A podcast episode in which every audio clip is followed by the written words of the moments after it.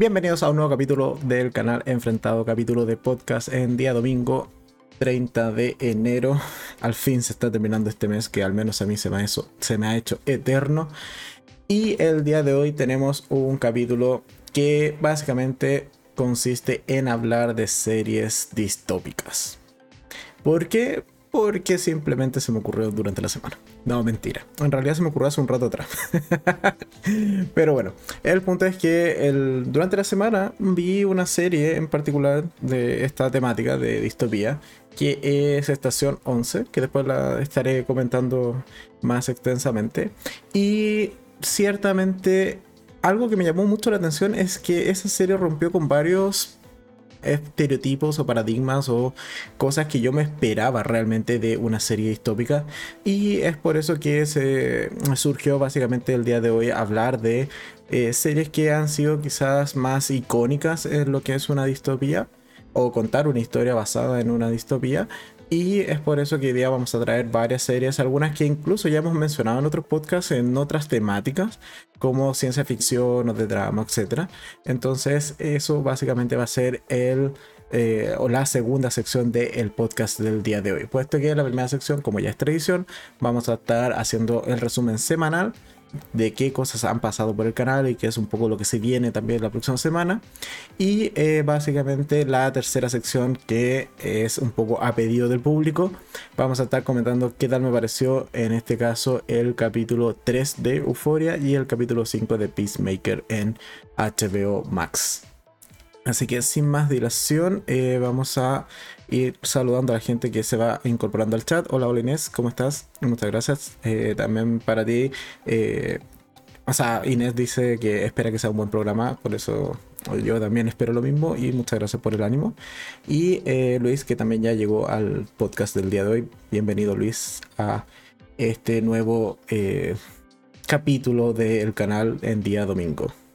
Entonces, sin más dilación, vamos con la primera sección del canal, que es qué pasó por la semana en eh, reviews o opiniones de qué hice en estos días. Básicamente el día lunes arrancamos con una serie que está en, Netflix que se llama Archivo 81, que ciertamente es una serie de terror y que está bastante buena. Son 8 capítulos, si mal no recuerdo. 8 o 10, creo que son 8. Y básicamente es una historia de donde el protagonista es un tipo que trabaja eh, actualmente restaurando cintas de video principalmente se dedica a eso, o restaurar en general material analógico, ya sea cintas de cassette, de audio o principalmente de video. Y el punto es que es contratado por una empresa para restaurar una serie de eh, cintas que se encontraron eh, después de que eh, se incendió un edificio. Edificio que va a guardar harta relación con la segunda temporalidad que se cuenta en, en esta serie, puesto que es una serie dividida en dos partes, o más, más que en dos partes es que está contada en dos temporalidades diferentes. Una que es la presente con el protagonista y otra que es el pasado con la chica que eh, precisamente grabó todas estas cintas. El punto es que eh, mientras van restaurando cada una de estas eh, de estos videos que se fueron encontrando, vamos a ir dándonos cuenta de que esta chica estaba investigando este edificio que posteriormente se incendia, precisamente porque allí ocurrían cosas extrañas y en particular porque había una suerte de culto o de secta que operaba en dicho edificio. Entonces, en general creo que es una serie que funciona bastante bien. Eh, tiene un buen ritmo, es muy entretenida, no tiene tantos momentos de terror en cuanto a hacerte saltar, pero sí genera un ambiente bastante tenso y sobre todo de mucha intriga por ir conociendo qué es lo que realmente le pasa a esta chica y por qué es que el edificio terminó en un incendio. Así que en general creo que funciona muy bien Archivo 81 y al menos a mí me gustó bastante. Eh, ¿Qué dice Luis? Luis? Ah, Luis dice, ya estoy viendo Estamos Muertos en Netflix, está buena. Yo la dejé para empezarla después de terminar el podcast del día de hoy. ayer hice maratón, entre ayer y hoy día en la mañana, y parte del viernes hice maratón de tres series, y en particular Ya Estamos Muertos. Eh, eh, la dejé para más adelante porque vi que eran 12 capítulos y haciendo las cuentas no llegaba ni durmiendo poco. Entonces esa en particular la pienso, eh, eh, no sé si voy a comenzarla justo inmediatamente después de terminar el podcast porque hay otra serie que también me llama mucho la atención que se estrenó en estos días o eh, ya y quizás en ese caso la empezaría por ahí por el martes. Así que, pero de que está en la agenda y la voy a ver sí o sí, eso es 100% seguro. Así que sigamos. El día martes estrené una serie de India en este caso. Eh, que dice Inés en los chats, dice, Luis se atrevió a ver una película de terror. Wow. Te sigo leyendo, sigue comentando cuál para hacer el parón después de, la siguiente serie que eh, estrené opinión el día martes. El día martes en particular estrené, como he señalado, una, una, serie de Netflix y es también serie india que se llama Estos Ojos Negros, que es una serie de crimen y comedia muy al estilo que quizás eh, te puede tener acostumbrado si es que ves contenido de India y creo que está bastante entretenida tenemos una, una, chica que es hija de un importante político que por lo demás es bastante mafioso y bastante peligroso, que ciertamente se obsesiona con un compañero de eh, colegio cuando eran niños prácticamente y esa obsesión se ha mantenido a lo largo de los años y ahora que son adultos y tiene el poder suficiente como para eh, tomar decisiones sobre la vida de este chico, va a hacerle un poco la vida imposible en cuanto a que este chico realmente va a estar totalmente a su disposición. Es una serie muy entretenida, me la pasé muy bien, tiene varios giros bastante sorprendentes que es un poco a lo que yo que veo un poco más de eh, cine o series de, de India, ciertamente me, me, estoy acostumbrando a que me sorprendan, pero esta serie en particular tiene varios giros sorprendentes que aún así no me los vi venir. Así que estos ojos negros en Netflix está bastante bien y por lo que el mismo Ángel que me la recomendó también comentó en dicho video ya está confirmada en una segunda temporada. Yo no he confirmado particularmente esta información, pero le creo a Ángel, así que tendríamos al menos segunda temporada que vale mucho la pena porque uno de los fallitos que le encuentro en la primera entrega es cómo inicia. Creo que eh, inicia con una escena que va mucho más allá del final de la primera temporada. Así que si no tenía segunda, era un muy mal final y un muy mal inicio en general de la serie. Pero como ahora está confirmada, o estaría confirmada esta segunda temporada, me, ciertamente me tranquiliza. Ok, y eh, Inés dice, ah, estamos muertos en Netflix. Ah, ok, se refería a esa que ah, Luis comenzó a ver y que ciertamente es de terror. Todavía no lo sé, no lo he visto, pero yo tendería a pensar que no es tan de terror. Y que dice, y me imagino estará eh, con todas las luces prendidas. Ojalá no crea que salga eh, una variante así. Claro, porque esa serie de Estamos Muertos es precisamente de un virus zombie. Esperemos que la, ficción, eh, o sea, la realidad no supera la ficción en ese caso.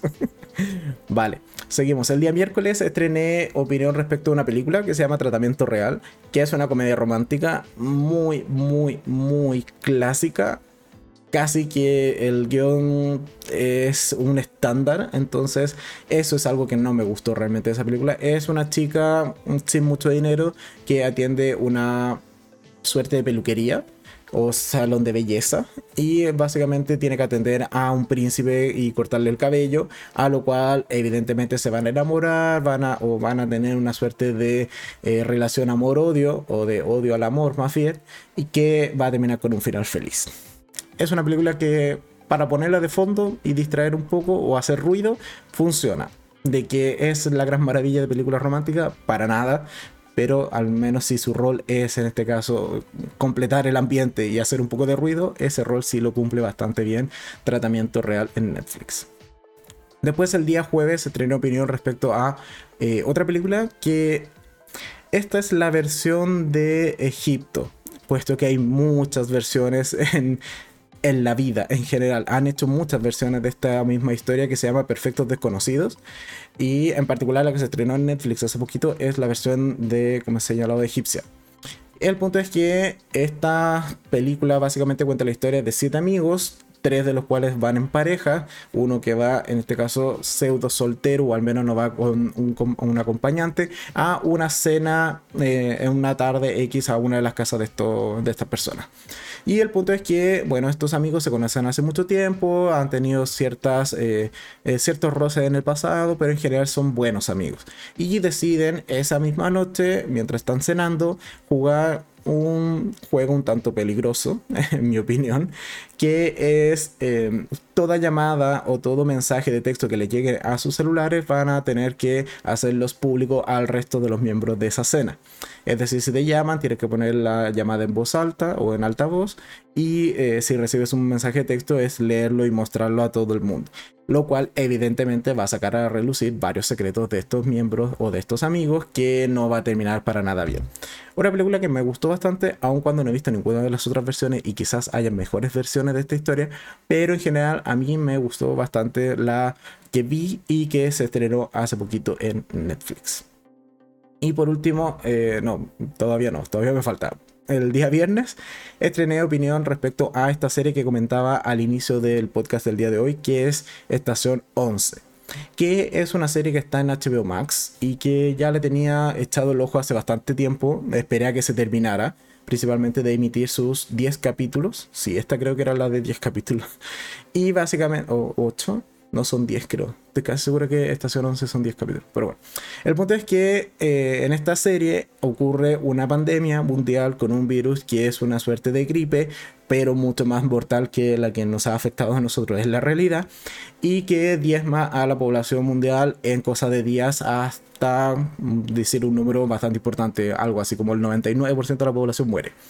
El punto es que eh, para hacer una serie de distopía o de un mundo, en este caso, eh, diezmado por una eh, pandemia, en realidad es una serie más de el desarrollo de los personajes, más de ver cuáles son sus traumas, cuáles son sus dolores, cuáles son sus dramas y cómo a medida que van pasando los años fueron ganando ciertas herramientas para poder superar dichos traumas. Entonces creo que al menos no era lo que yo me esperaba como serie, pero una vez que eh, una vez que se entiende cuál es el eh, cuál es la importancia o dónde quiere ir la serie, realmente se disfruta bastante. Y por lo, por lo demás, es una serie que mezcla muy bien el tema de eh, las obras de teatro. en esta serie, las obras de teatro clásicas son un, o juegan un rol más bien bastante importante dentro de la trama. Así que, en general, a mí me gustó bastante, aun cuando no cumplió mis expectativas para nada de lo que yo esperaba inicialmente, pero creo que es una muy buena serie, Estación 11 en HBO Max. Y por último, ahora sí, el día sábado, es decir, el día de ayer, estrené una eh, review respecto a una película que si bien es del 2020, se estrenó hace poquito en Netflix, así que por eso la vi. Y básicamente se llama, al menos en español, Cosmética del Enemigo. Y creo que es bastante entretenida. Es un. Es una suerte de thriller pero o de serie de misterio incluso, en donde una, perdón, tenemos al protagonista que se llama August, si no me equivoco, que es un importante arquitecto y tras dar una charla va camino al aeropuerto, está metido en un taco o ¿cómo se llama en otros países? Embotellamiento. bueno, está ahí detenido esperando a que circule el tráfico y eh, una chica le golpea la ventana y le pide ayuda porque además justo estaba lloviendo y dado que eh, él va al aeropuerto le pide ayuda para que le eche una ventona al aeropuerto dado que no encuentra ningún taxi eh, por la lluvia principalmente. El punto es que, ok, van juntos al aeropuerto, pero llegan tarde, ambos pierden el avión y em, deciden quedarse allí un poco esperando a que salga el nuevo vuelo que pudieron reprogramar. Y es aquí cuando esta chica eh, empieza a tener esta actitud un tanto pesada de querer contarle su vida. Y a lo largo de la película nos vamos a ir enterando de por qué esta chica realmente está tan interesada en contarle su vida, siendo que al parecer no lo conoce absolutamente de nada. Una película que, como he señalado, a mí me gustó bastante, tiene buenos giros, aun cuando algunos me los vi venir, pero ciertamente me sorprendió para bien eh, Cosmética del Enemigo. No tiene el mejor nombre ni la mejor traducción, pero creo que es una película que vale la pena echarle una mirada en Netflix si es que no te la han, o sea, la plataforma no te la ha recomendado o realmente no sabías nada de ella. como señalado, está en Netflix y se estrenó hace poquito, aun cuando es del 2020. Si seguimos con qué se viene la próxima semana, bueno, el día de hoy evidentemente solo hubo podcast, no hubo video aparte. Y desde mañana tenemos que el día lunes, mañana 31 de enero, como es fin de año, o sea, fin de año, fin de mes, tenemos el resumen mensual con las tres buenas películas y tres buenas series que pasaron por el canal y también las mayores decepciones después y que por lo demás para que sea un poco sorpresa y no se vean venir cuáles fueron mis selecciones no lo dejé programado en estreno así que simplemente se va a publicar a las 8 de la noche y no van a poder anticipar cuáles fueron las tres buenas películas y las tres eh, buenas series. Así que está ya subido y programado para mañana pero no está en estreno así que no se puede agendar para no tener el spoiler, básicamente. Después el día martes estrenaré opinión respecto a eh, una de las tres series que vi este fin de semana. Como dije, me di, me di maratón de series. Traté de ponerme un poco al día con las series. El día martes estreno opinión respecto a La Elegida, serie de Netflix de temática ciencia ficción y de extraterrestres, aun cuando el extraterrestre viene a aparecer casi en los últimos 5 minutos del último capítulo. Son 6 capítulos de 40 y largos minutos. Y es una serie que creo que conmigo al menos no terminó de funcionar. Así que el día martes doy mi opinión completa respecto a La Elegida. Después el día miércoles estreno opinión respecto a, y al igual que en ese video voy a leerla, la serie que se llama La mujer de la casa enfrente a la chica, no, enfrente de la chica en la ventana. Un nombre innecesariamente largo que también la vi durante este fin de semana. Es bastante cortita, pese a que son 8 eh, capítulos, son capítulos como de 20 largos minutos, así que se ve muy, muy rápida. Es casi una película larga separada en capítulos. Así que, eh, y a ver, el problema que tiene esa, esa serie es que si viste la película de La mujer en la ventana, esa película es un gran, gran spoiler de lo que pasa en esta serie. Puesto que la serie, aun cuando tiene un nombre que hace referencia a esta película, en realidad no es. no guarda mayor relación. ¿En qué sentido? En que no es una continuación, en que no es precisamente la chica, literalmente que vive enfrente a la chica, a la mujer en la ventana de la película, sino que más bien viene a funcionar como una suerte de reboot o sea, es decir, están contando una historia muy, muy parecida a la de la película, pero en esta ocasión en formato de serie. Entonces, teniendo eso en consideración, el hilo principal de la serie es muy igual al de la película. Por lo tanto, si viste la película, te vas a spoilear la serie, sobre todo con el culpable o el villano o el antagonista principal de la serie. Si no has visto la película, creo que funciona mejor la serie por formato y por el, tiempo que se da de desarrollar, desarrollar ciertos arcos de la, de la historia. Pero si viste la película, puede haber un problema allí al disfrutar esa serie. Pero bueno, el día miércoles estreno opinión completa respecto a la mujer de la casa enfrente eh, de la chica en la ventana. O como la llamo en el video, creo que le puse algo así como la vecina de enfrente porque es mucho más cortito y más rápido. Y el día jueves eh, estrenó opinión respecto a una serie española que también se estrenó en estos días y se llama Feria, la luz más oscura. Eh, que básicamente es un pueblo que se llama feria. Yo pensaba que era como una suerte de evento, una feria como costumbrista o feria artesanal. No, en realidad el pueblo se llama feria. Y básicamente eh, el misterio o la trama arranca cuando aparecen 23 personas muertas en eh, las cercanías de una mina abandonada y rápidamente se descubre que estas personas fueron víctimas de una suerte de ritual. Ok, y que evidentemente han entonces cometido un suicidio en masa. El punto es que van a tener que por un lado investigar estos hechos y por otro descubrir cuál es la relación que van a tener en este caso las dos protagonistas que son hermanas, producto que o dado que gran parte de la culpa de este suicidio en masa se le achaca o se les atribuye a sus padres, por lo cual en cosa de días se van a terminar convirtiendo en la paria del pueblo, pero que eh, van a tener que descubrir de que quizás lo que estaban haciendo sus padres no es simplemente un culto más, sino que sí tiene estos sobrenaturales que están en torno a esta historia.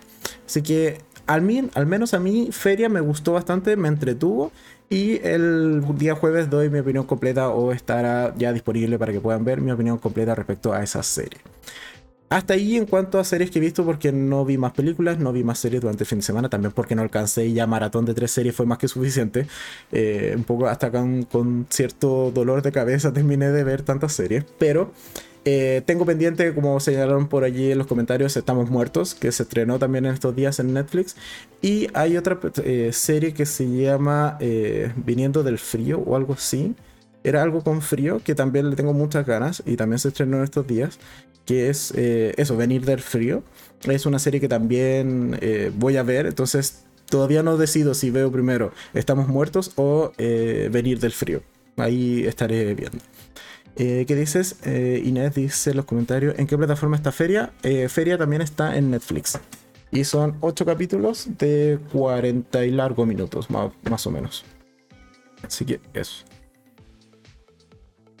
Entonces, nos vamos con la última sección de esta primera parte, que es, en este caso, los próximos estrenos.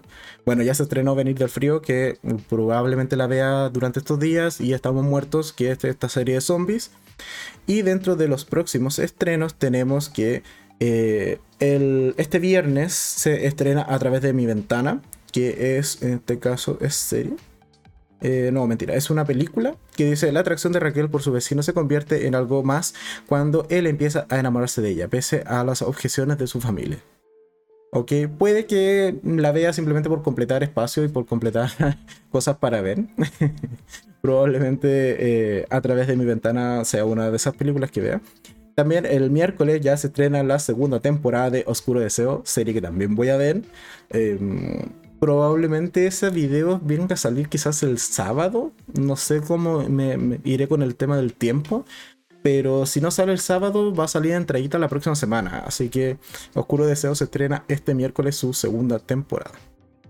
Otra serie que sale ahora eh, ya eh, como para agendar dentro de la aplicación de Netflix es para el 18 de febrero, eh, que es Alguien está mintiendo es tipo serie y su descripción más o menos dice un casting escolar reúne a cinco estudiantes muy distintos, pero un homicidio y los secretos los mantendrán unidos hasta que se resuelva el misterio. Ok, y dentro de la categoría está bueno como de suspenso, adolescente, misterio y drama. Me suena muy a élite, pero bueno, son cosas que probablemente igual vaya a ver. Así que alguien está mintiendo, se estrena el 18 de febrero en Netflix. Y adelante haciendo esta misma review rápida o revisión rápida, vi que eh, The John Wallander o el joven eh, Wallander, que es una serie que tiene video en el canal, que es video de ya hace bastante tiempo, va a estrenar al parecer o película o nueva serie, o sea, o nueva temporada el 17 de febrero. Pero me queda la duda porque Netflix no me deja ver si realmente va a ser película o va a ser serie, entonces, o nueva temporada pero lo que sí logro ver es que es el mismo protagonista de la serie. Entonces mm, me llama la atención, ya me la agendé y realmente no me la esperaba. Así que hasta acá con las, em, eh, los próximos estrenos que se vienen, en este caso en la plataforma de Netflix. Y denme un segundo que vuelvo a poner el directo acá en el celular. Vale, para monitorear.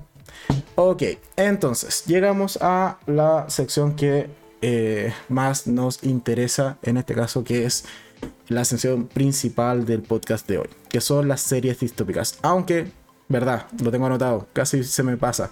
Justo antes hoy día de empezar este, este podcast, más o menos como unas dos horas antes, eh, la cuenta de Paramount Plus en, en, YouTube estrenó el primer tráiler o el primer video vistazo de la serie de Halo y debo decir que está muy, muy bueno.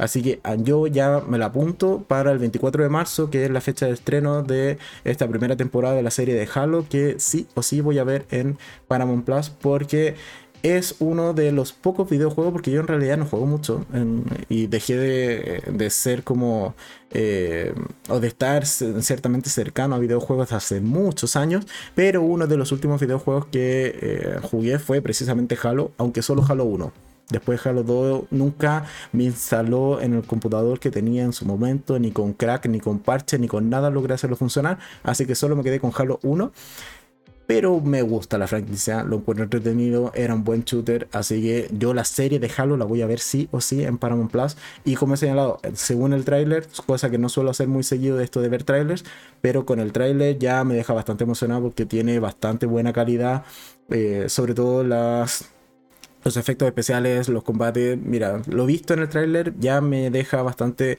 emocionado por esa serie. Así que eso, y se estrena el 24 de marzo. Vale. Ahora sí, eh, la segunda parte del podcast de hoy, que son las series distópicas. Entonces vamos a cambiar un poco la apariencia del directo. Ahí sí. Para quienes están viéndolo en YouTube.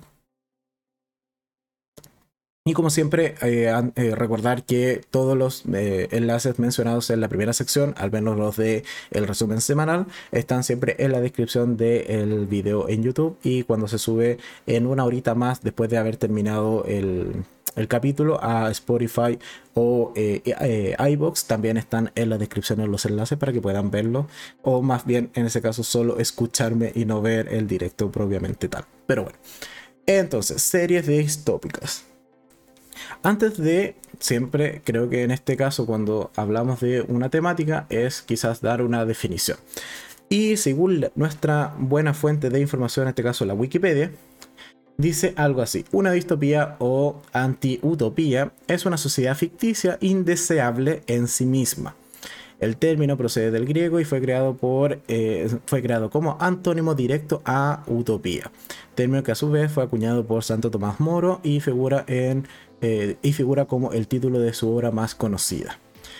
Además, dentro de la definición de Wikipedia dice, las distopías a menudo se caracterizan por la deshumanización, los gobiernos eh, tiránicos, los desastres ambientales u otras características asociadas a un declive cataclísmico de la sociedad. Es decir, una distopía es una ficción en la mayoría, en este caso, de las series y películas que tratan esta, eh, esta temática, en donde realmente los protagonistas no desean realmente estar en dicha eh, realidad o en dicho contexto. ¿Vale? Y por eso es que en, el, en cuanto a temática de distopía, probablemente una serie que salta o que sí, eh, cuando piensen en el concepto de distopía les va, eh, probablemente esté dentro de sus pensamientos, es en este caso The Walking Dead. ¿Ok? Eh, ¿Qué más? A ver, Inés dice en los comentarios. No te puedo decir de esas cuatro series. Eh, para, para mí, la mejor es el cuento de la criada. Sí, totalmente. Ya vamos a llegar allí. Porque es, creo que el cuento de la criada o de Hans Tale tiene un tipo de distopía que es un poco peculiar y que no suele verse tanto en, en, lo que son series de distopía propiamente tal. ¿Por qué? Porque aquí, por ejemplo, planteo eh, como primera serie a comentar y que hablemos un poquito de ella. En este caso, a The Walking Dead que para mí, cuando al menos me, mencionan o me hacen la pregunta de como, oye, dime alguna serie de distopía. The Walking Dead. Típico, fácil. Y película sería The Hunger Games o Los Juegos del Hambre. ¿Por qué? Porque nuevamente tenemos un futuro quizás no tan lejano o a un futuro cercano, en donde ciertamente la sociedad se ha desmoralizado o se ha desmoronado respecto a lo que conocemos hoy en día. Los personajes no lo están pasando bien por estas eh, circunstancias externas y en el caso de The Walking Dead es porque precisamente hay una eh, epidemia o, o un virus al final de cuentas o más bien alguna suerte de que en realidad para ser técnicos, en la serie nunca se menciona que sea un virus, pero, o sea, no se da una explicación al origen del virus, más bien. Pero bueno, tenemos sí entonces esta suerte de virus que al final de cuentas lo que hace es eh, convertir a los muertos en, en caminantes vivientes o en personas que lo único que los motiva es alimentarse de seres vivos, en este caso de otras personas que vayan quedando vivas. ¿Ok? The Walking Dead es una serie que en este caso está, protagonizada por Rick Grimes eh, y que a su vez lo interpreta el actor Andrew Lincoln. Comenzó en el 2010 hasta el 2022 y tengo entendido que la última temporada que están llevando ahora eh, sería la última, puesto que esta es una de estas series que yo eh, he mencionado ya no solo en este podcast, sino en otros videos, que es una serie que he abandonado, ciertamente, porque me, terminó perdiendo. Es una serie que además está en este caso basada en un cómic del mismo nombre y cómic que es, eh, está hecho por Kickman, creo, si no me equivoco. Siempre se me olvida el nombre del que hizo el cómic de The Walking Dead. Por mientras lo busco, Walking Dead. Uh, The Walking Dead, The Walking Dead. ¿Dónde está el que lo hizo? Pero bueno, es Robert Kidman, si no me equivoco. Sí, Robert Kidman. Ok, entonces es una serie de cómics. El punto, el por qué yo abandoné esta serie es principalmente porque encontré que era mucho mejor el cómic. Ok, primer punto. Y segundo, como eh, o nuevamente volviendo al tema que, nos convoca el día de hoy, que son las series distópicas, aquí efectivamente vemos todo lo que es una distopía. Tenemos una sociedad totalmente diezmada por este virus zombie, tenemos nuevas organizaciones, nuevos eh, liderazgos, nuevas formas de vivir la vida, por así decirlo, puesto que aquí básicamente la vida se transforma de tu día a día normal a principalmente recolectar suministros para poder sobrevivir, tratar de conformar algún grupo de confianza que te ayude al final de cuentas a combatir o a eh, luchar con esta suerte de hordas que muchas veces se vieron en la serie de zombies o caminantes, puesto que eh, aquí eh, básicamente al menos las primeras temporadas, gran parte del enemigo, por así decirlo, o el mayor peligro al que se tienen que enfrentar los protagonistas era precisamente los caminantes. Pero tanto el cómic como la serie, posteriormente, en las siguientes temporadas o las siguientes entregas del cómic en este caso, eh, se fueron centrando más bien en villanos que sean las mismas personas, los mismos sobrevivientes. Y lo que son el, efecto zombie o los caminantes pasa a un muy, muy segundo plano. De hecho, llega un punto cuando tenemos una de las últimas tramas al menos de las que he leído en el cómic, porque el cómic tampoco lo terminé, porque cuesta encontrarlo y eh, tampoco es tan interesante, sobre todo el último arco.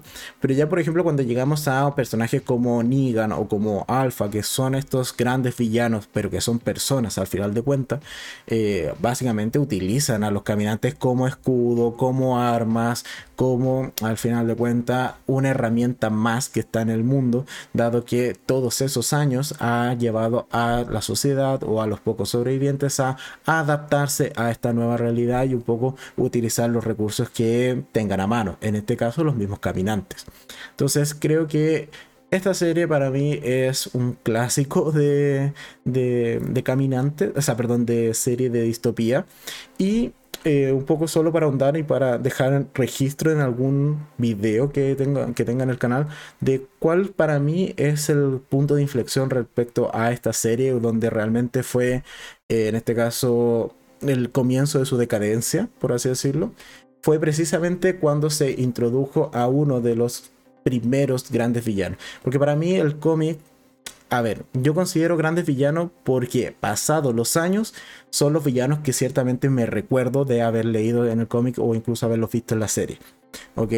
Entonces, si por ahí, por ejemplo, me mencionas, no, pero es que también están los villanos, entre comillas, que son los caníbales o los que están dentro de la cárcel. Sí, son antagonistas del momento, son parte de un pequeño arco, pero en realidad los tres grandes villanos que tiene la serie de Walking Dead, al menos en el cómic, es el gobernador, es Negan y es Alpha.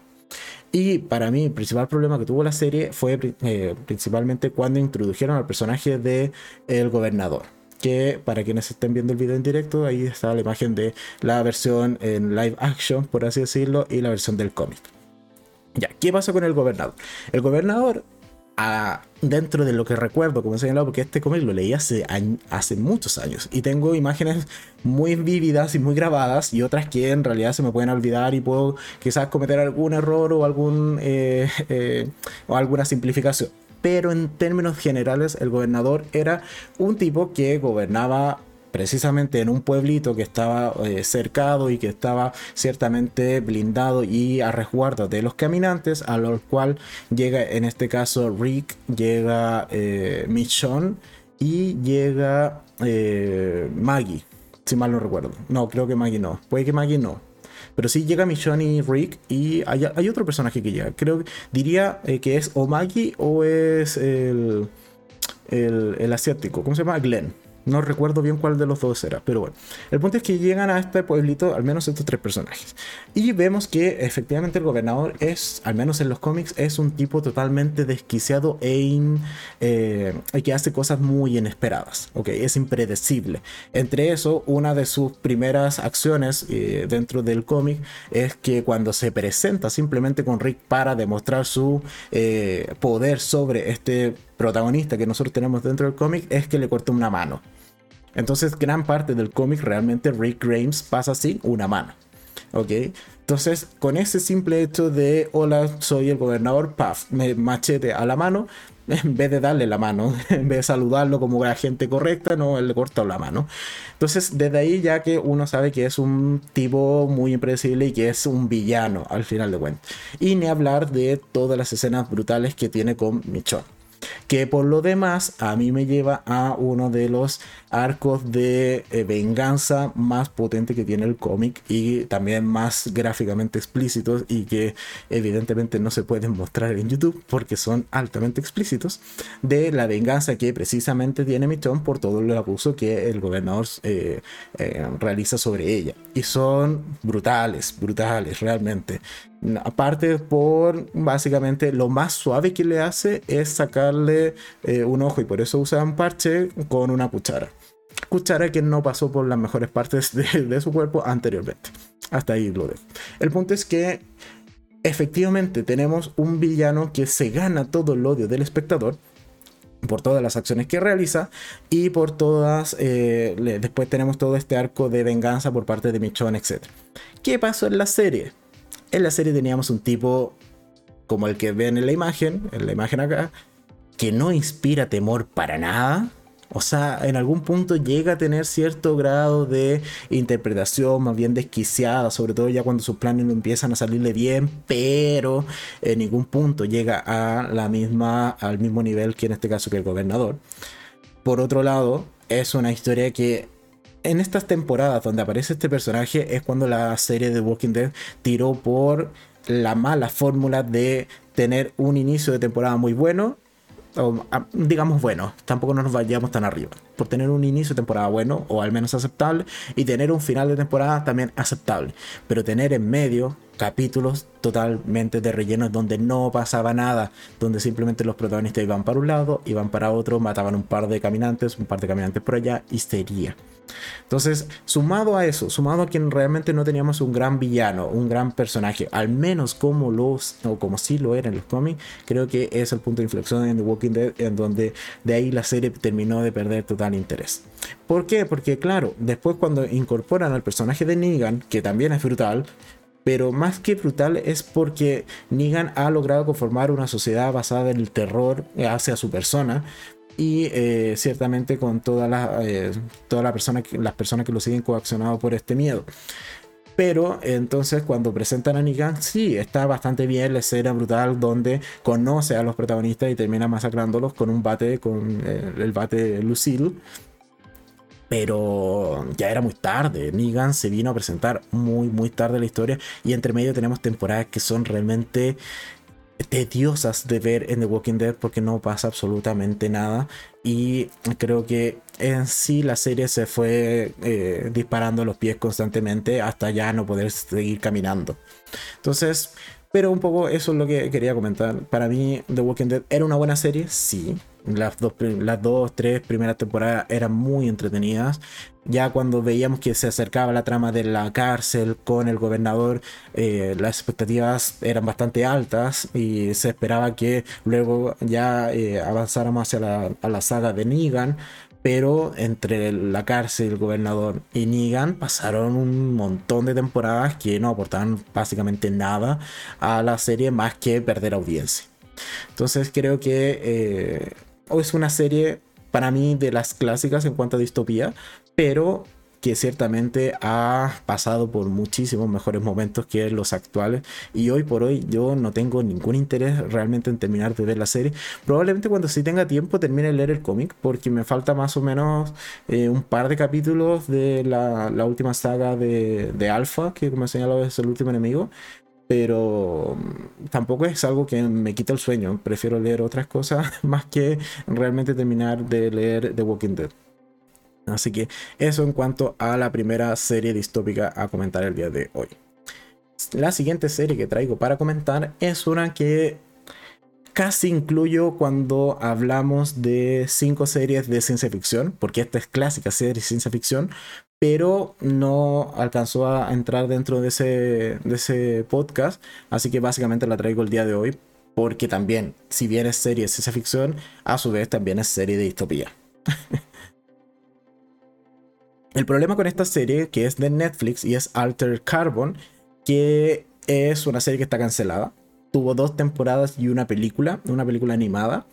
Y ciertamente la traigo también para comentar otro tipo de distopía. Porque claro, por un lado, en The Walking Dead vemos que la distopía se ocasiona dada una pandemia o una catástrofe que eh, abarca o es a nivel mundial, en este caso que diezma a la población o que la transforma radicalmente. En el caso de Altered Carbon, la distopía se da puesto que este es un futuro en donde la tecnología ha evolucionado a tal nivel que básicamente, o en términos concretos, es casi imposible ya morir. ¿Por qué? Porque lo que te plantea Altered Carbon es que en un futuro, más o menos en unos 400 o un poquito más de años en el futuro, se han creado una tecnología que denominan dentro de la serie las pilas. Y estas pilas no es más que un dispositivo pequeño del tamaño de una pila convencional de las que tenemos hoy en día, pero que es capaz de almacenar toda la conciencia y los recuerdos de una persona.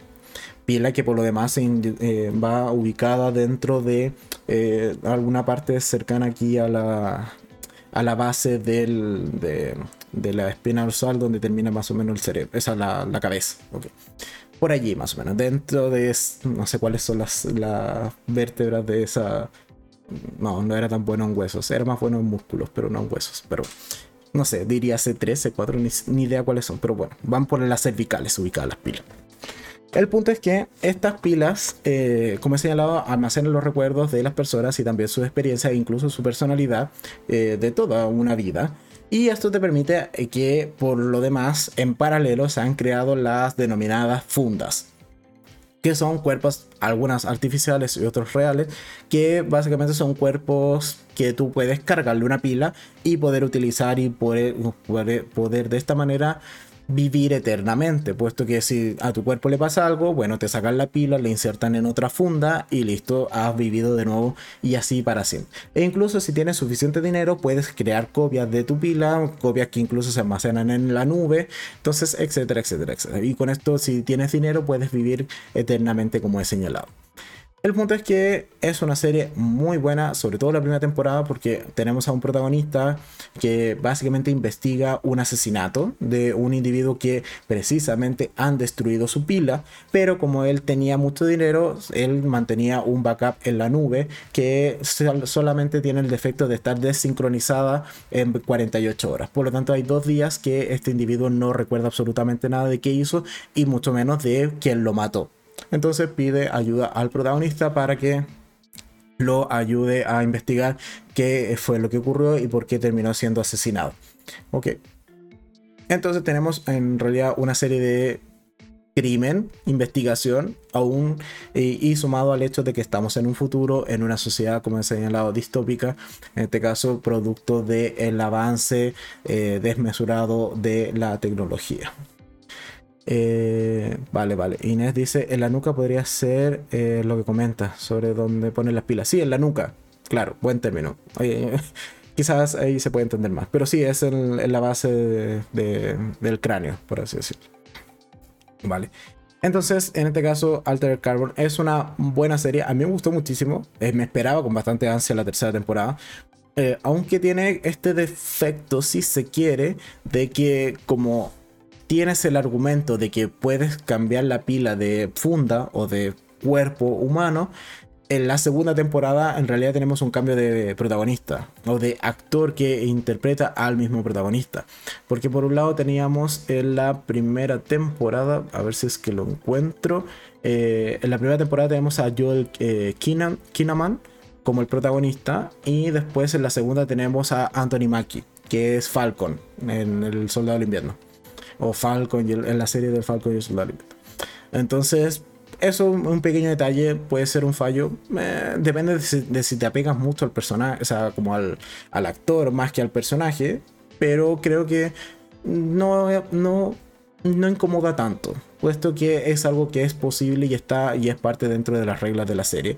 Pero a algunos sí le puede incomodar. Depende de, como señalado, que tanto te encariñas más con el actor que con, en este caso, el personaje. Y eh, solo por si no me creen, el, el, IMDB tiene una calificación de 8.0 sobre 10, para que vean que sí es una buena serie.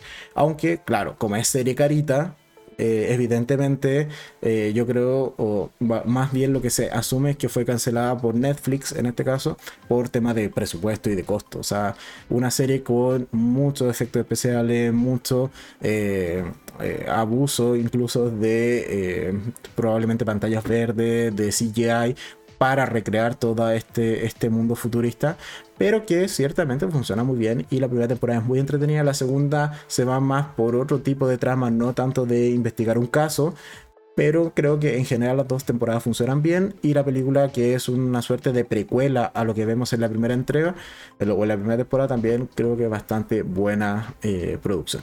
Así que si no la han visto totalmente recomendada Altered Carbon en Netflix y aquí entonces tenemos ya cubierto eh, series de, en este caso, eh, distopía por un virus o una pandemia. Series de distopía por un futuro y donde la tecnología ha jugado un rol importante. Y en este caso, la siguiente serie a mencionar. Espera, ah, ah, ah, me salté, ahí sí. Tercera serie a mencionar, que es una que Inés ya comentaba porque la vio en la miniatura, es The Handmaid's Tales o El cuento de la criada. Ya, en esta serie tenemos una suerte de distopía también entre comillas producida por un virus. O sea, más que por un virus, es por una condición que afecta a la humanidad a nivel de salud. Y en este caso es que precisamente la humanidad o las mujeres más bien de bueno, eso es parte del argumento de la primera temporada. Después puede ir eh, cambiando un poco el argumento. Pero en términos generales, la humanidad, y achacándosele precisamente a la mujer, eh, se está convirtiendo cada vez más en una sociedad infértil. Es decir, que no pueden nacer nuevos niños. ¿Vale? Y eh, básicamente esto lleva a que dentro de la serie se genere una distopía, en este caso producto de que en los Estados Unidos se instaura un gobierno teocrático que a su vez refunda el país como Gilead en donde, como he señalado, es un país donde todo va a estar centrado en la eh, procreación, básicamente a través de, eh, en este caso, utilizar, eh, no de la mejor manera, a las pocas mujeres que continúan siendo fértiles en esta sociedad y en este futuro. Entonces aquí básicamente tenemos una distopía más bien política, ¿ok? Como para traer distintos tipos de distopía. En este caso, como he señalado, es porque la sociedad de Gilead en, este, en esta serie es una eh, distopía teocrática. ¿Ok? En este caso tenemos, bueno, como protagonista Elizabeth Moss en el papel de June Osborne, que eh, es una handmaid o una criada, que son básicamente mujeres que eh, no estando de acuerdo con el régimen instaurado en este nuevo Estados Unidos llamado Gilead, eh, son básicamente sometidas a cumplir un rol netamente de procrear. ¿Vale? Son además los que, eh, las que en la serie están vestidas de rojo, no tienen mayores derechos y además son ofrecidas como propiedad de los comandantes que son un poco las, eh, los líderes eh, político y militar de esta nueva sociedad o de este nuevo Estados Unidos, como he señalado, llamado Gilead.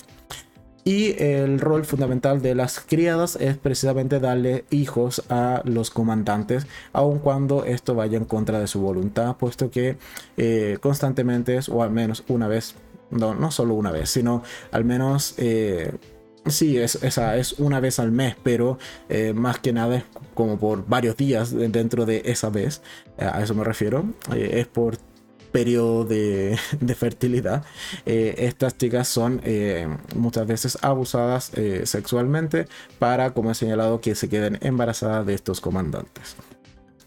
Y en general tenemos una sociedad que es bastante estructurada en este caso. Tenemos, bueno, las esposas que son parte de estos rituales o estas ceremonias de, para lograr concebir un nuevo bebé.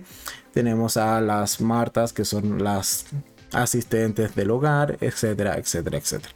Entonces es una serie bastante cruda, una de mis series favoritas. Le hemos hecho cuatro enfrentados en el canal, así que es evidente que es una serie totalmente recomendada. Si la quieren ver está en Paramount Plus, acá al menos en Latinoamérica. Es una serie de Hulu en realidad, así que en algunos países está eh, por Star Plus y bueno, depende de dónde estés viendo este video y, eh, también de la plataforma que esté disponible, eh, puedes ir a ver The Handmaid's Tale que tiene cuatro temporadas y en producción la quinta temporada.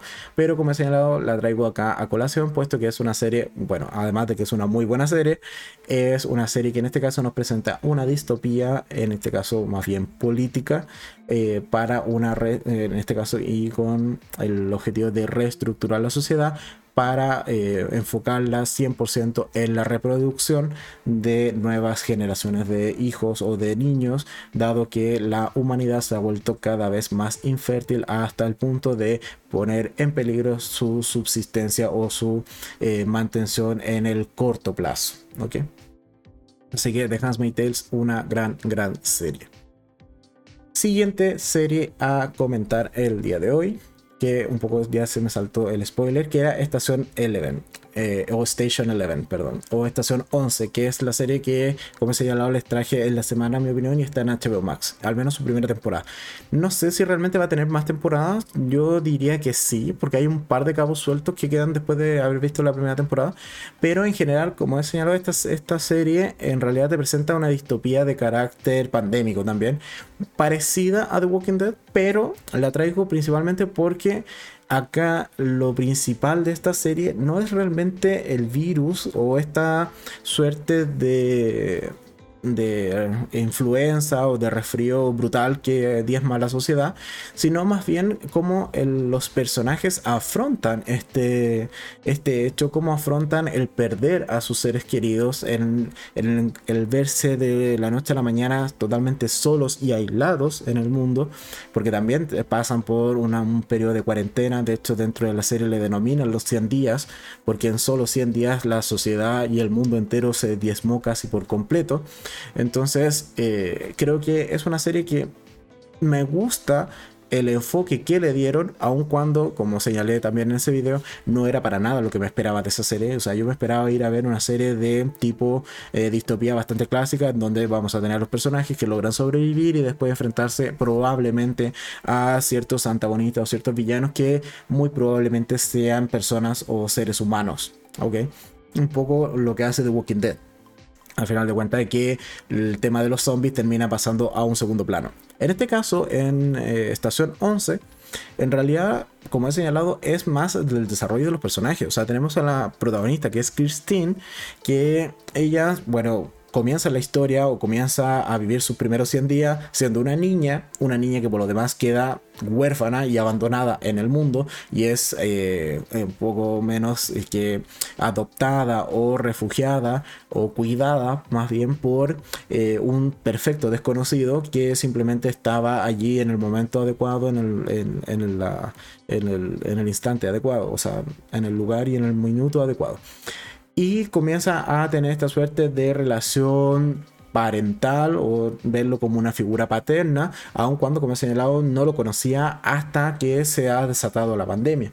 Entonces, por ese lado, lo que vemos del personaje de Christine es cómo va a tener que afrontar estos duelos, cómo afronta y cómo la daña ciertamente psicológicamente hablando el hecho de no haberse despedido, por ejemplo, de sus padres o de sus seres queridos porque nunca le logran contestar el teléfono el día en que se desata el caos. Y posteriormente cuando a medida que va creciendo tiene que ir dejando o viendo partir a parte de sus seres queridos que o estos vínculos que logra desarrollar con el paso de los años, también vamos a ver cuáles son las repercusiones en la personalidad y en cómo esta chica al final de cuentas tiene que valerse por sus propios medios para lograr sobrevivir varios años, puesto que la segunda temporalidad de la serie abarca 20 años ya en el futuro, cuando ciertamente la sociedad ha tratado de reincorporarse o rearmarse en una suerte de eh, asentamientos urbanos, pero que muchas veces son pequeños o son más bien nómades. ¿ok? Eh, Inés en los comentarios dice, creo, eh, gracias a esta pandemia mundial en la que estamos, eh, están saliendo muchas series y películas. Sí, ciertamente, bueno, el año pasado Netflix se puso la meta de estrenar al menos un blockbuster cada semana y creo que lo logró. Y también publicar o estrenar muchas series. Este año bajaron la, las expectativas y dijeron, mira, vamos a estrenar un poco lo que podamos. Pero sí, el año pasado ciertamente fue el año del streaming, fue el año en que más creció también. Y claro, es porque teníamos a toda la gente confinada en sus casas sin mucho más que hacer. Así que tiene toda la lógica del mundo. Pero eso en cuanto a estación 11. Eh, es una muy buena serie, pero hay que tener súper en claro que en realidad no vamos a ir a ver a una protagonista que ha crecido, que ha pasado 20 años viviendo sola y eh, ganando ciertas habilidades de combate y con lanzamiento de cuchillos para enfrentarse a otros seres humanos, sino que es más bien un camino de superación y de... Eh, saber sanar las heridas que ha ido dejando el paso de los años en esta chica y también en el resto de otros personajes de soporte que también están bastante bien desarrollados a lo largo de la serie.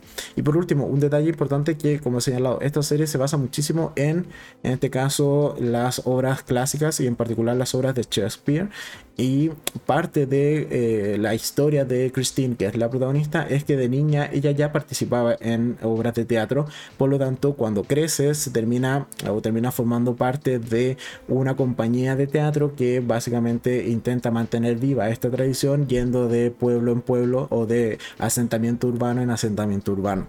Entonces esa inclusión de las obras de teatro clásicas está bastante bien y queda bastante orgánica dentro de la serie y ahí también es algo que me gustó muchísimo. Entonces, eso en cuanto a Estación 11. La siguiente serie, y aquí voy a hacer un poco de trampa, porque vamos a mezclarla con la tercera sección en donde conviento, en este caso, capítulos de alguna serie en particular. Y en este caso estamos hablando de Snowpiercer en donde aquí también tenemos en este caso una suerte de distopía ocasionada por la mano del hombre y el mal uso o eh, el uso desmedido de cierta tecnología. ¿Por qué? Porque a inicio de la serie de Snowpiercer se nos eh, comenta que en realidad todo lo que está viviendo la sociedad o que el mundo se haya congelado fue producto precisamente de ciertos científicos que intentaron buscar la cura o la receta para combatir el cambio climático y el calentamiento global pero se salió de control, puesto que lanzaron varios misiles a la atmósfera buscando precisamente bajar la temperatura y ciertamente se les pasó la mano, puesto que terminaron congelando el mundo. y los últimos eh, o los únicos sobrevivientes de la eh, humanidad son quienes habitan los mil y algo, no recuerdo el número exacto, siempre lo mencionan, pero son más de mil eh, vagones de el Snowpiercer, ¿ok? Puesto que, como he señalado, en esta distopía, la única subsistencia humana al menos a día de hoy que se ha estrenado la, eh, el primer capítulo de la tercera temporada de la serie, son solo los habitantes del tren, ¿vale? O de los dos trenes. Puesto que en la segunda temporada hubo otro tren que apareció. Pero bueno, en general, quienes habitan solo dentro de estos trenes infinitos, y se le llama así porque eh, tienen que circular alrededor de la Tierra sin parar, para eh, no perder velocidad y no perder todas las características que permiten la vida dentro de estos vagones. Eh, solo, eh, como he señalado, la raza humana existe dentro de estos vagones, no fuera, porque por fuera del, del Snowpiercer hay cerca, al menos en la serie, hay cerca de son como 80 grados bajo cero en los lugares más cálidos, pero en general son temperaturas muy, muy bajas que matan casi al instante cualquier forma de vida. Entonces, ¿qué pasa con eh? Es una serie entretenida, sí, a mí me gusta. De hecho, me gusta más que la película, porque la película, bueno, aun cuando abarca otra temporalidad, de hecho, la película lo comentábamos en el primer enfrentado que hicimos, comparando la primera temporada con la película de Snowpiercer. Eh, la película abarca una temporalidad muchos años más de lo que abarca la serie. La serie, si me equivoco, está como en el año 6 o 7 de, desde que eh, se echó a andar la, locomotora infinita. En cambio, la, la película era como el año 13, si mal no recuerdo. Era 13 o 15, una cosa así. Eh, primer punto. Segundo punto, en la serie creo que está mucho mejor desarrollada, puesto que nos muestra un conflicto más bien social dentro de el Snowpiercer, puesto que los primeros vagones o los más cercanos a eh, la locomotora o la, la cabina principal eh, son más bien los vagones de clase alta y a medida que uno avanza en el Snoopers hacia los últimos vagones está lo peor de lo peor dentro de esta sociedad o de, esta eh, organización que se ha, instalado dentro de los trenes puesto que están un poco los polizones, los que en realidad no estaban allí invitados a subirse al Snoopers y un poco se tomaron en los últimos vagones, y también la gente más pobre y trabajadora, en términos generales. Y eso, evidentemente, con el pasar de los años genera conflicto, puesto que la, todo dentro del Snoopers tiene que estar casi que en perfecto equilibrio, porque no hay más donde ir a echar manos, principalmente. O sea, no pueden parar a ponerse a cosechar, a eh, no sé, crear un par de eh, vacas y bovinos o cerdos o comida en general, sino que solo tienen que sobrevivir o pueden sobrevivir con lo que hay dentro del propio tren. Entonces, eh, creo que es una buena serie de distopía. Es un, te presenta, como he señalado, esta realidad donde tienes que vivir en cuatro paredes, literalmente, porque fuera te congelas y mueres en manera brutal. Y al menos a mí la serie me ha gustado bastante. ¿Y por qué decía que iba a ser un poquito de trampa? Puesto que esta semana, el día martes o miércoles, fue, creo que fue el miércoles, se estrenó el primer capítulo de la tercera temporada. Que está bastante bueno, me gustó, me lo pasé muy bien, me entretuvo bastante. Eh, retoma un par de meses después del final de la segunda temporada, así que tenemos un salto temporal ahí importante.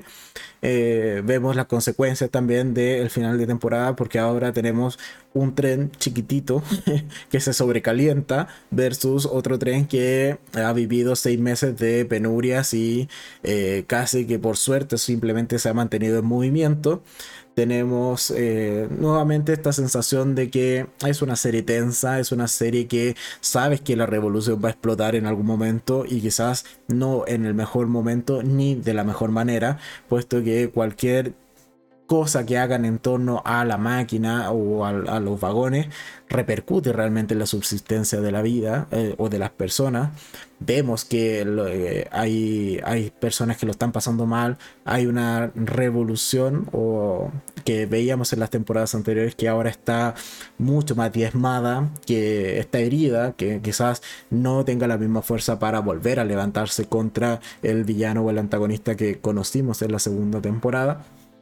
Y ciertamente hay elementos que pintan mm, quizás no del todo de mi agrado. ¿Por qué? Porque casualmente ya había visto el tráiler de la tercera temporada porque quería ver si uno de los personajes que más me gusta volvía o no, puesto que su final era un tanto incierto hacia el final de la segunda temporada ciertamente el tráiler te tiende a decir que sí vuelve, tampoco te lo deja tan claro, ya. Pero el punto es que eh, una vez que terminé de ver el primer capítulo, volví a ver el tráiler que hay de esta temporada en general y ciertamente ese tráiler da muchos spoilers.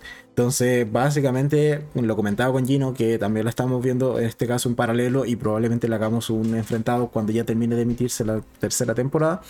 Eh, comentábamos de que efectivamente esta, este tráiler por lo menos yo intuyo que te da escenas hasta por lo menos el cuarto capítulo. Entonces, considerando que probablemente sea, si es igual que las otras temporadas, temporada de ocho capítulos, que el tráiler ya te dé spoilers de al menos la mitad de temporada, es una de las razones por las cuales no suelo ver trailers. Puesto que hay spoilers que me gusta leer, hay otros spoilers que no me gustarían y en este caso hay muchos en el trailer que no me hubiese gustado enterarme. Pero bueno, en general creo que tiene un buen arranque. Hay cosas que me las veía venir, otras que quizás no tanto. Y ciertamente mantiene, al menos de en principio, esta serie o el arranque de la tercera temporada, mantiene mi interés como espectador por ver qué va a pasar realmente con estos dos eh, trenes que existen en la actualidad de la serie, de, en este caso del Snowpiercer. Eh, ¿Qué dice Ángel? Hola, hola, llegué al final, sorry, no pude antes y quería estar. Bueno, bienvenido Ángel, a cualquier hora usted es bienvenido acá en el podcast y en el canal en general. Ahí todavía no terminamos, todavía vamos recién en, o sea, estamos terminando la segunda sección con esta serie que, eh, de distopía que es el Snowpiercer y después vamos a pasar a la tercera parte donde comentaremos eh, Euforia y eh, Pacemaker. Así que en términos generales, eh, esta es la última serie que traía en cuanto a distopías para comentar el día de hoy. Eh, en términos, eh, o un poco en resumen, bueno, tenemos series distópicas, en realidad, como he señalado, o como ya comentamos, una realidad que en realidad no es querida o no es apreciada o no es deseada por quienes tengan que vivir esa realidad. Comentamos The Walking Dead, cuáles eran, eh, que para mí es un clásico de serie distópica, eh, pero también comentamos cuáles eran los puntos que no me gustaban de esa serie y cuál fue el punto de inflexión donde yo creo que la serie empezó a irse en picada y nadie más la detuvo en esa caída catastrófica temporada tras temporada. Después comentamos Alter Carbon, que es una serie de ciencia ficción y también de distopía, en este caso en el futuro, de eh, Netflix, que tiene dos temporadas, muy buenas temporadas, muy buena serie, pero fue cancelada eh, muy probablemente por temas de presupuesto, porque al tener ese nivel de calidad, eh, Alter Carbon creo que es evidente que se canceló por temas de presupuesto y que quizás los números no daban o las audiencias no volvieron a esta serie tan viral como lo hubiese esperado Netflix. Después comentamos otro tipo de distopía que en este caso es una distopía más bien política que es The Handmaid's Tales o El cuento de la criada donde tenemos una sociedad teocrática que eh, finalmente se centra 100% en reproducir, eh, reproducir la, la, humanidad, aun cuando eso vaya en contra de los derechos y los deseos de las mujeres que de una u otra manera se han logrado mantener fértiles con el pasar del tiempo. Y finalmente tenemos en este caso la, la última serie que hemos estado comentando que es Snowpiercer, que es una distopía provocada por el hombre en este caso y principalmente provocada por la ciencia, dado que salen mal este, estas buenas intenciones de querer eh, combatir el calentamiento global y aquí se les va al otro extremo puesto que terminan congelando el mundo y congelándolo a niveles brutales, cosa de que nadie puede realmente sobrevivir si no está fuera del snow, o sea, si está fuera más bien del Snowpiercer. Así que eso en cuanto a series de distopía. Probablemente la próxima semana, eh, como vamos a estar en febrero y vamos a estar casi en vísperas de, en este caso, San Valentín, traiga series eh, un poco picaronas. Y después el, siguiente domingo, que es domingo 13, si no me equivoco, que antes lo vi, eh, claro, domingo 13, ahí serían más bien series románticas para compartir en pareja y celebrar de la mejor manera el 14 de febrero. Pero el 6 nos vamos a poner un poco picarones y quizás sean series que, eh, como están en otros canales de los que sigo, serían como algo así como serie para no ver con tus padres. Probablemente ese sea el tipo de series que traigamos el próximo fin de semana. y eh, Karen que se me adelanta al siguiente tema y a la siguiente sección. Dice, hola, todavía no veo euforia, me estoy recuperando del COVID. En serio, wow, espero que estés mejor y que no te haya dado tan fuerte. Así que mucha fuerza y mucho ánimo, Karen, que te sigas recuperando del COVID.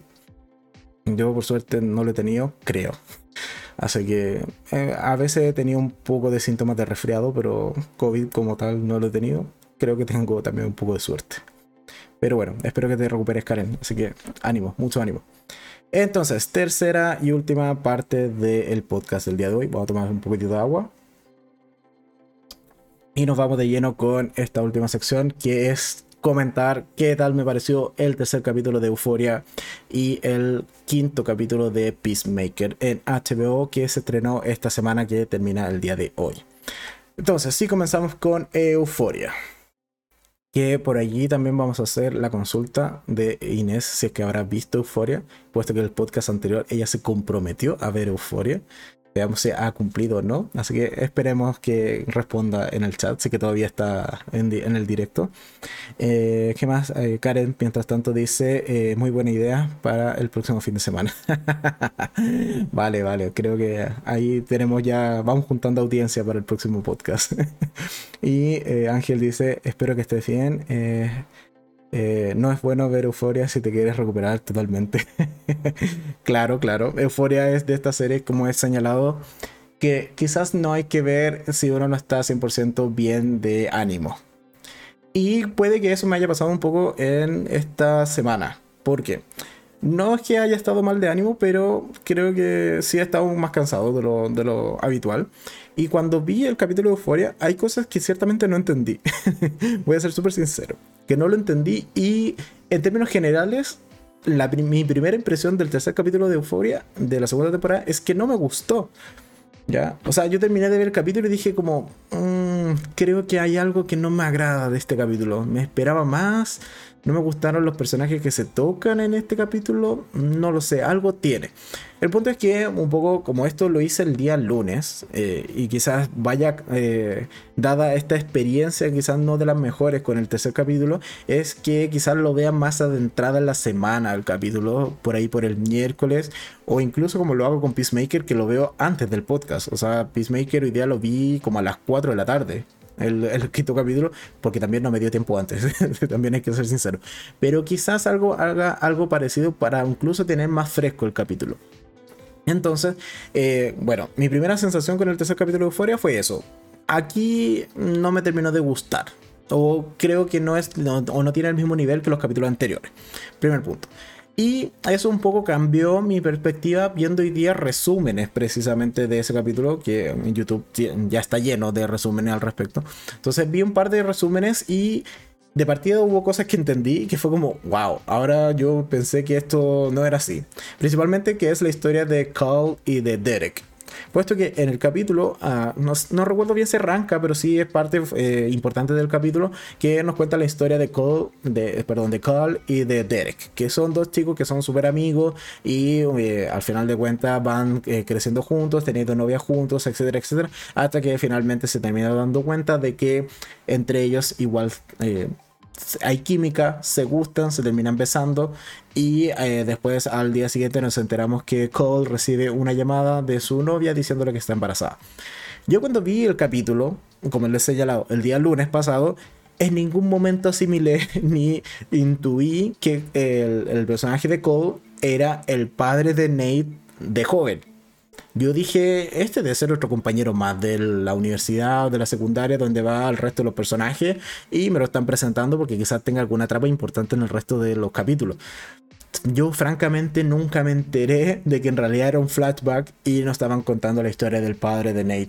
Y ahora que ya lo entiendo, sí, me hace mucho más sentido, sí logro entender mejor al personaje, empatizo con él o lo acepto de mejor manera. Absolutamente no, pero agradezco que lo hayan intentado. agradezco que le hayan dado quizás un poco de contexto a, de, a que un poco es el personaje que ciertamente es infeliz porque no pudo estar con quien realmente amaba, dado que su, en este caso, su eh, novia se queda embarazada y no se queda con su amigo Derek que ciertamente le gustaba. ¿Ok? Eh, leamos los comentarios. Inés dice: eh, Vi un par de capítulos de Euforia, pero no enganché. Lo siento.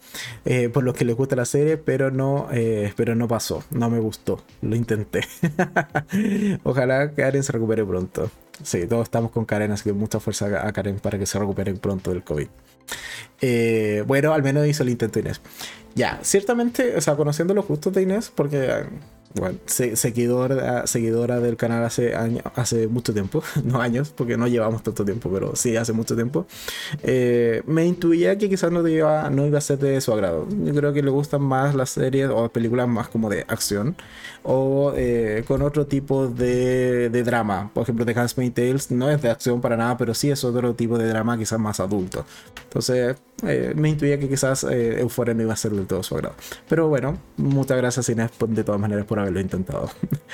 ok, entonces, aclarando el hecho de este pequeño impasse que tuve con el personaje de Cole y de Derek, de no haberme enterado que realmente era el padre de Nate ya de, de en este caso de joven, eh, esa historia, mira, vale, no está mal, es muy temática de euforia, vale, ¿Me ocupó más minutos en pantalla? Sí, porque yo, como les he señalado, asumía que era una historia totalmente aparte. Quizás si hubiese entendido desde el principio que sí era el mismo personaje, hubiese apreciado mejor esos minutos en pantalla.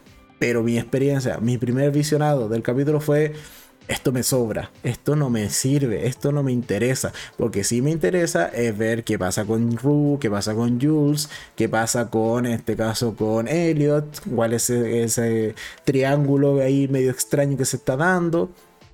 Y esto me lleva a la segunda parte del capítulo, o entre comillas segunda parte, pero me refiero a, segundo arco importante dentro del capítulo, que es eh, el tratamiento de Rue. Con Ru principalmente eh, diciéndonos a la cara como espectador, oye, estas son las formas en que tú puedes igual consumir droga y manipular a la gente en, eh, que, o a tus cercanos. Y nos da sus pasos para eh, consumir drogas. Principalmente el paso uno es mentir a la gente, hacerles creer que en realidad estás consumiendo una droga mucho más suave de las que realmente te terminas metiendo. Y el segundo paso es manipular un poco diciendo como, sí, pero es que mira, si no consumiese droga probablemente yo ya me hubiese suicidado. Esa es una de las frases que tiene Ru. Ok, o sea, agradezco que esté en ese tipo de capítulos, ese tipo de escenas para un poco hacer conciencia de cómo las personas drogadictas pueden terminar manipulando a quienes los intentan ayudar. Pero de que es cuestionable, sí, es totalmente cuestionable y reprochable la actitud de Ru y sobre todo, algo que sí me molestó bastante es después la continuación del capítulo, cuando se enfrenta a su sponsor y un poco eh, logra al final de cuentas algo que no había logrado en la, temporada anterior, ni en el especial tampoco, logra en este capítulo sí eh, tocar una fibra sensible de este, eh, de este hombre que lo único que quiere es ayudarla con su adicción, pero sí logra tocar una fibra sensible y hacerle enojar cosa que como he señalado no lo logra en la temporada anterior, en la temporada anterior ni en el especial que hay de Ru. Así que bueno, en general me gusta, igual me gusta el personaje de Ru. Sí, es adicta, es eh, drogadicta, es eh, eh, recae constantemente en sus adicciones. Sí, pero también es la protagonista y por ella vemos la serie. Si no, si ella se hubiese rehabilitado en la primera temporada, no tendríamos segunda temporada. Partamos por eso. Ok, dicho eso, el tema de eh, la suerte de idea para consumir gratis. Creo que es algo que va a dar mucho juego en la temporada. Creo que es algo que va a salir muy, muy mal.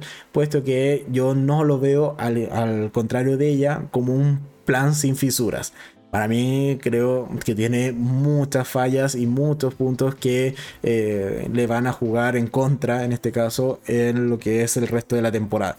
Puesto que principalmente su idea es conseguir un, gran eh, montón de droga, que va avaluada en este caso en 10 mil dólares, y hacer que sus amigas de la secundaria vendan por ella a cambio de eh, chantajearlas con información confidencial de sus cuentas de en redes sociales. Y además, como son menores de edad, bueno, si las pillan vendiendo droga, no les van a caer demasiados años en prisión, sino que simplemente un pasar un mal rato. Ok. ¿Sabemos que eso va a salir mal? Sí, porque es al final de cuentas poner a un gato en una carnicería. el gato puede tener muchas intenciones de vender carne y, así, y volverse ricachón eh, con ello pero uno que otro mordisquito le va a dar a la carne y al final de cuentas se va a terminar comiendo toda la carne y, no eh, formando un negocio lucrativo en pro del capitalismo. Entonces, desde, ese, desde esa perspectiva, yo al menos esperaría que efectivamente Rue eh, se termine consumiendo gran parte de esa droga y no eh, lanzando o no potenciando realmente su negocio. Puesto que dentro de su lógica, si se dan cuenta, su idea de consumir gratis es principalmente ser un dealer. O sea, es tener la reserva, es tener un poco eh, guardado unos ciertos gramitos de alguna sustancia ilegal y no tener que ir a comprarla o no tener que andar eh, consiguiéndola de otra manera, sino que simplemente es eh, consumir parte de su reserva o parte del negocio, un poco el excedente, por así decirlo. Ok, sabemos que eso no termina bien. O sea, yo creo que regla básica es de, de lo que vendes no consumas. Pero bueno, son cosas que en este caso Ru, al, menos al estar tan adicta a esta sustancia, no lo está viendo y ella acepta o cree que es una idea brillante. ¿Qué más pasa en este capítulo? Bueno, tenemos el otro arco de Lexi que eh, plantea hacer su obra de teatro y es algo que me gusta, me gusta por dónde va, me agrada que le dé más protagónico, un rol más protagónico, en este caso a Alexi. Hay que ver cómo se va a desarrollar esta obra de teatro y las repercusiones que va a tener en el resto de los personajes, puesto que es una obra de teatro precisamente representando a sus compañeros, así que, e incluso a su hermana. Entonces, eso puede traer mucho juego y espero con ansias los siguientes capítulos para ver cómo termina eh, saliendo esta obra de teatro.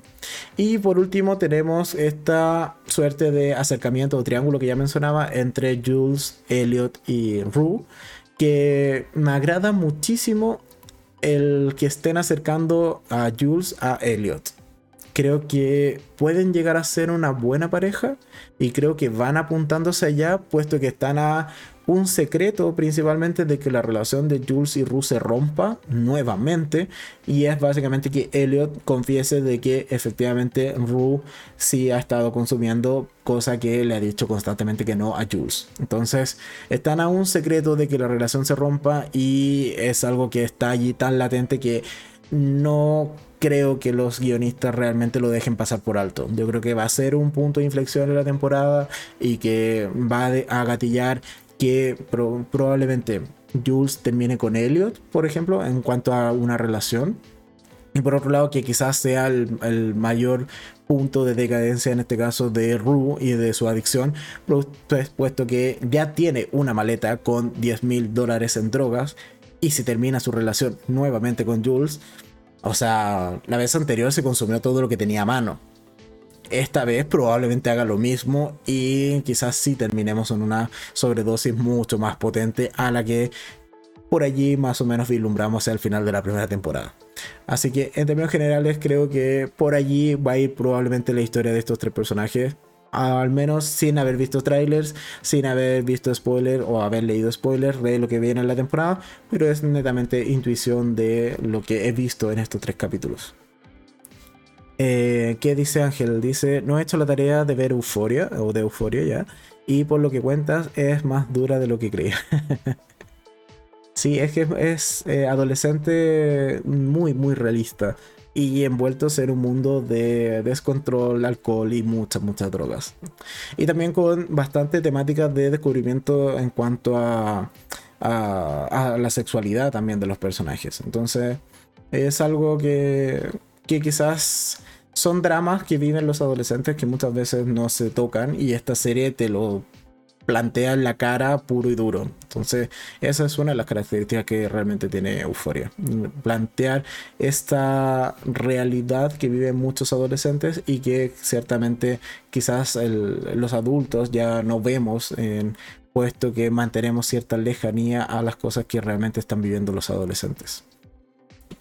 Entonces, eso con Euforia. Después de haber visto resúmenes y eh, opiniones respecto al capítulo, sí, un poco ha cambiado mi opinión.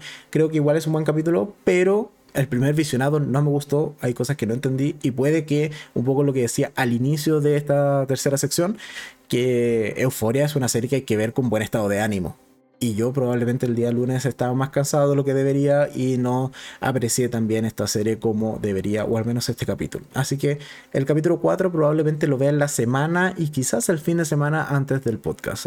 Eh, antes o mañana lunes o después de, de, hacer este directo, es muy probable que no lo haga y por lo que ya he comentado de querer apreciar de mejor manera o también estar en mejor condición de ánimo y más descansado para ver un capítulo de euforia. Ok, y por último, eh, última serie a comentar y último avance es Peacemaker, el capítulo 5 que también se estrenó en la semana, creo que el miércoles se estrena Peacemaker. No lo voy siguiendo el día que se estrenan, solo, eh, solo lo hice con Snowpiercer, pero creo que eh, Peacemaker se estrena los miércoles, estoy casi seguro. Pero bueno, entonces, el quinto capítulo de Peacemaker. está bien, es autoconclusivo. Eso puede gustar a unos, puede no gustar a otros. ¿En qué sentido que es autoconclusivo? Es que es básicamente un capítulo de una misión en donde tenemos la preparación de la misma, la misión eh, propiamente tal, donde todo sale mal, o más que todo sale mal. Hay muchas muertes de por medio y después un poco la conclusión con quizás un equipo más afiatado, cosa que no veíamos en los capítulos anteriores, puesto que era un, equipo muy disparejo. Creo que ya en este quinto capítulo, que es más allá de la mitad de la serie ya, porque va a ser una serie solo de 8 capítulos, eh, ya en este quinto vemos que efectivamente han logrado conformar un equipo propiamente tal. O sea, ya eh, vemos cuáles van a ser los roles de cada uno de los miembros y además termina con un final de capítulo bastante impactante y que llama mucho a ver el siguiente episodio y qué cosas van a ocurrir en él. Entonces, creo que me gustó, pero siento que la serie ha, decaído un poco en el hype con el pasar del, en el, sobre todo el capítulo 4 y ahora este capítulo 5. Los tres primeros creo que te mantenía muy arriba, con muy buena comedia, muy buen ritmo, mucha matanza. Eh, venías mucho de este mismo ambiente o esta misma vibra de la película del Escuadrón Suicida. En cambio, el 4 es más relajado, este 5 es autoconclusivo, avanza un par de pasitos en lo que es la trama principal. Por ejemplo, toda esta subtrama que hay con el padre de, de, de Peacemaker a mí realmente me vale nada. O sea, no me interesa, pero es que absolutamente nada. Y si sacas en todos esos minutos del capítulo, la serie me sigue funcionando de maravilla. Por lo tanto, salvo que el padre de Peacemaker tenga un rol realmente importante hacia el final de temporada, creo que eh, si no es así, todas sus escenas son totalmente necesarias. Ya vimos que es un personaje, eh, es un jodido cabrón, es un nazi al final de cuentas, el que eh, trata, ah, siempre ha tratado bastante mal a su hijo y ha hecho cosas detestables, sí.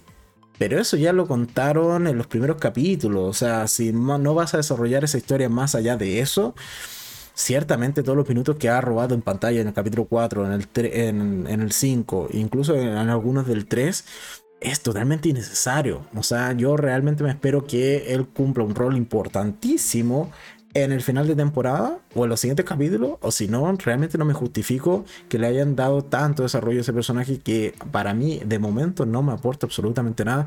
Y me hubiese gustado ver mucho más del desarrollo del equipo, la conformación del mismo, algunas eh, quizás historias o pasados o pequeños flashbacks de los miembros del equipo, eh, de...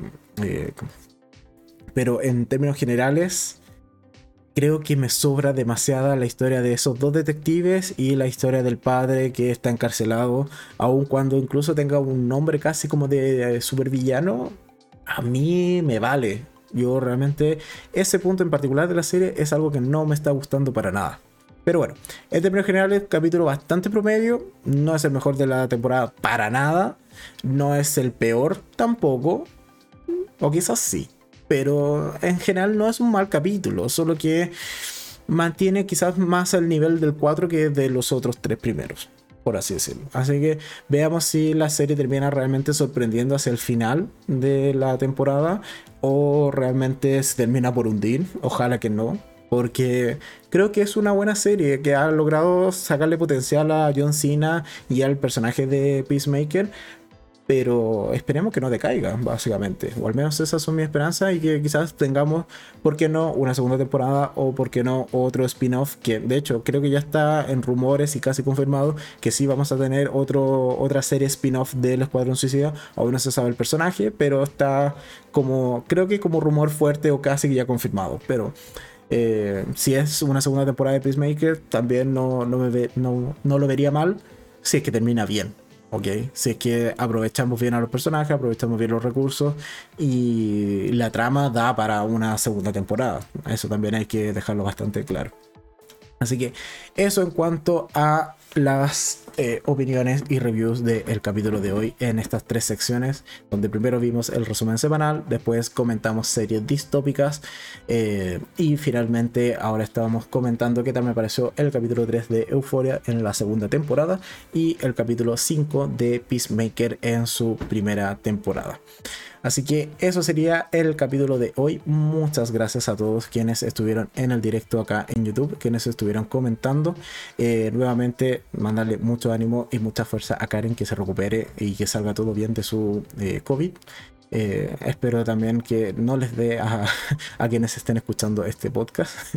y si ya les digo que sea con los menores síntomas posibles y que salga todo bien, puesto que es una enfermedad muy jodida y que probablemente tengamos que convivir con ella mucho tiempo más para bien o para mal, pero bueno, son cosas que no podemos controlar, lamentablemente. Así que eso sin más que agregar, muchas gracias a todos y eh, bueno, recordarles o dejarles abierta la, invitación para el día de mañana a las 8 de la tarde se estrena el capítulo normal, en este caso con el resumen mensual, donde van a poder ver cuáles fueron las tres series que más me gustaron y las tres películas que más me gustaron y también cuáles fueron las mayores decepciones del mes, que probablemente algunas sí se las vean venir, otras quizás no.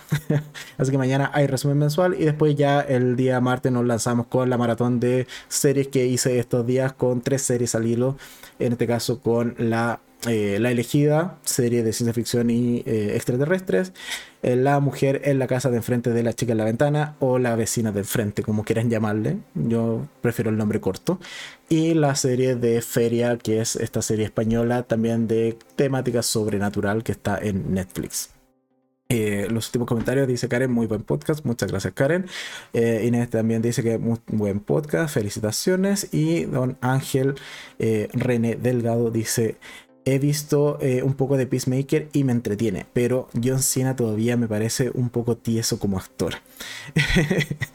si quieres ver a un John Cena totalmente tieso, como dices tú, el opening de la serie, ese baile, es muy gracioso, por lo incómodo que se ve el eh, John Cena bailando. o sea, tiene menos ritmo que una gotera, pero aún así le pone empeño y se mantiene dentro del personaje de ser serio, pero a la vez ridículo. pero ese opening, yo es de ese opening que no me salto porque aunque no aporta nada, aunque no tiene imágenes del capítulo, la música tampoco es de las mejores, es entretenido, pero es que yo realmente paso bien viendo el opening de, de, de Peacemaker. en fin, y también dice buen podcast, muchas gracias Ángel. Así que nada más que agregar, muchas gracias a todos los que estuvieron el día de hoy. Y como también suelo señalar, en más o menos en una hora ya va a estar disponible el capítulo de hoy en las plataformas de podcast, ya sea Spotify o iBox. Así que también pueden ir a escuchar el capítulo por ahí si es que se han perdido alguna parte y no quieren simplemente verlo en YouTube. Bueno, aquí hay opciones para todo el mundo. Así que nada más que agregar. Y eh, Ángel dice: Wow, otro mes que se acaba. Sí. Pero a qué precio se acaba enero. Ciertamente a mí se me hizo eterno, se me hizo un enero como de 90 días. realmente celebro que mañana terminemos enero y que finalmente hayamos también en, el trabajo finalizado el año 2021, que también resultó un parto de varias semanas. no me extiendo más, muchas gracias a todos y nosotros nos vemos ya mañana en un nuevo capítulo. Chao, chao, que estén bien.